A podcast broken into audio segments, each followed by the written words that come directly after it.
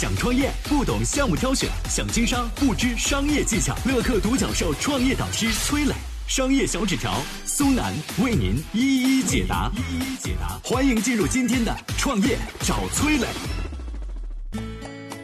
被誉为小茅台的榨菜一路涨价，背后逻辑是什么？五年来首次盈利下跌，真实原因仅仅是涨价太快吗？有请崔磊，有请崔磊。两块五一包的榨菜，你能接受吗？这个涪陵榨菜啊，这个看似平淡无奇的咸菜品牌，竟然在业内有一个无比尊贵的称号——小茅台。可能有人问了啊，这个榨菜跟茅台酒有什么可比性啊？十年来，涪陵榨菜先后提价十二次，价格涨幅啊比茅台还凶。涪陵榨菜由此得名“酱菜小茅台”。涪陵榨菜靠着这套涨价的打法呢，把净利润从二零零八年的三千万一路干到了二零一八年的六个亿。在炒作资金眼里呢，它既能肆无忌惮的涨价，又能随心所欲的扩产，这可不是酱菜界的小茅台吗？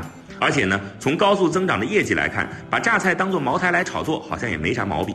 不过啊，世界上最危险的生意就是你在忙着数钱，顾客悄悄跟着别人跑了。嗨，大家好，我是崔磊。下拉手机屏幕，在节目简介里有我的个人微信号。朋友圈我会分享创业思考、商业观察，以及和支付宝、抖音等巨头合作的创业好项目，欢迎您来交流。我们的创业平台乐客独角兽已经汇聚了三万多名各行各业的创业者，欢迎您来寻找资源。这事儿啊，就发生在涪陵榨菜身上。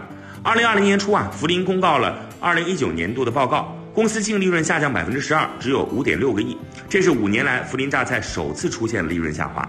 难道真如台湾媒体说的那样吗？大家穷的连榨菜都吃不起了？哎，把一个普通调味品硬是捧成了高端产品，这套炒作逻辑就是充满了欺骗性。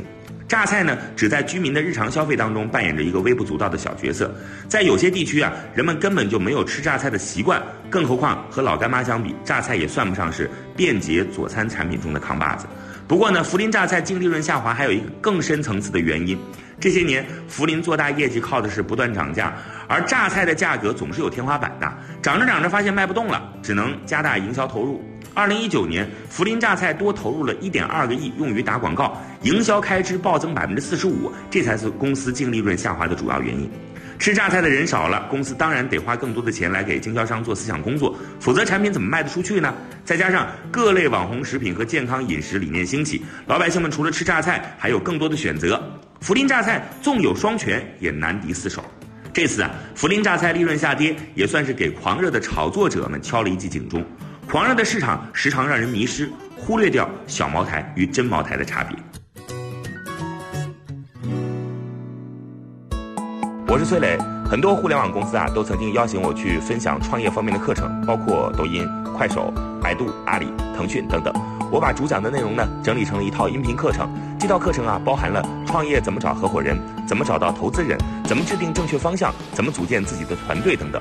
相信我，不管你是创业小白，还是有过创业经历的伙伴，这些内容对你来说都有帮助。下拉手机屏幕，在节目简介里边有我的个人微信号，添加微信，这套课程今天免费送给你，快去领取吧。